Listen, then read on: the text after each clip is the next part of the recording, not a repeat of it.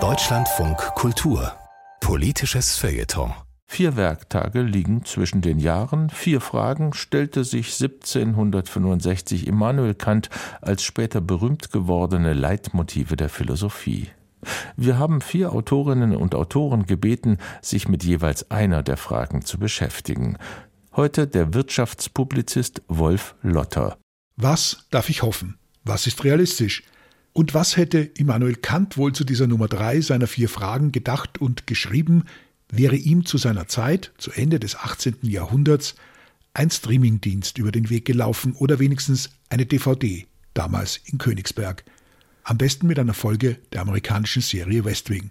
In dieser gibt es einen fiktiven Präsidenten, der Bartlett heißt, ein guter Mensch, dem aber angesichts des schweren Amtes der Mut verlässt. Am Ende eines dieser harten Tage fragt der Präsident seinen Sekretär, ob er denn den Unterschied zwischen einem Pessimisten und einem Optimisten kenne. Ich denke doch, Sir, sagt der Sekretär. Aber ohne sich das genauer erklären zu lassen, fängt der Präsident mit seiner Version an. Also passen Sie mal auf. Der Pessimist sagt, schlimmer kann's nicht werden. Der Optimist hingegen weiß, doch, das geht. Doch, das geht. Das ist, wir schaffen das nur jetzt mal andersrum. Am Ende eines harten, jedenfalls krisenhaften Jahres fragen wir uns und untereinander zurecht, was wir hoffen dürfen. Auf Frieden, klar. Auf die Niederlage des Aggressors, auch klar.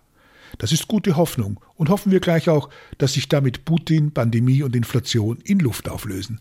Dass Bürokraten verstehen lernen, dass nur gelöste Probleme die Menschheit weiterbringen und ihnen ihren regelmäßigen Lohn aufs Konto hoffen wir auch, dass wir unterscheiden lernen zwischen berechtigter Sorge und grundloser Panik, zwischen rationaler Einsicht und apokalyptischer Verzweiflung.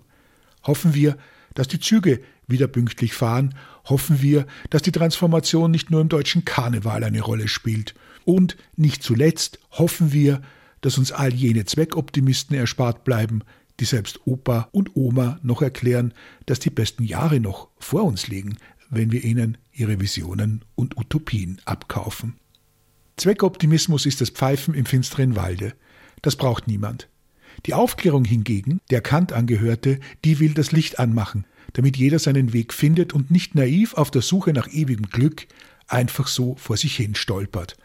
Denn die Hoffnung, die ist nicht dumm oder naiv. Sie steht mit beiden Beinen im Leben.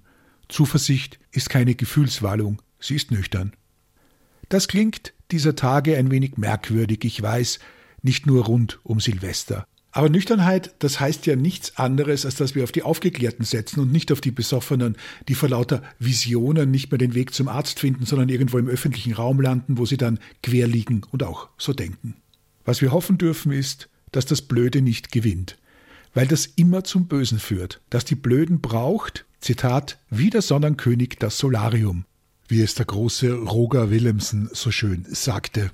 Was wir nüchtern betrachtet hoffen dürfen, das ist, dass der alte Kant und der alte Bloch recht hatten. Von Ernst Bloch kennen wir das Prinzip Hoffnung. Dabei geht es, sagt Bloch, darum, dass wir aufhören, immer nur übers Scheitern zu reden und lieber anfangen sollten, uns ins Gelingen zu verlieben. Nicht zweckoptimistisch ist das, sondern realistisch. Weil es tatsächlich so ist, dass wir aus Fehlern lernen können, langsam, aber doch weil es tatsächlich so ist, dass das bisschen Vernunft, das wir haben, uns ein klein wenig mündiger macht. Jedes Jahr ein bisschen mehr, auch wenn das manchmal nur ganz, ganz schwer zu sehen ist. Was wir hoffen dürfen ist, doch, das geht. Im Guten und dafür alles Gute.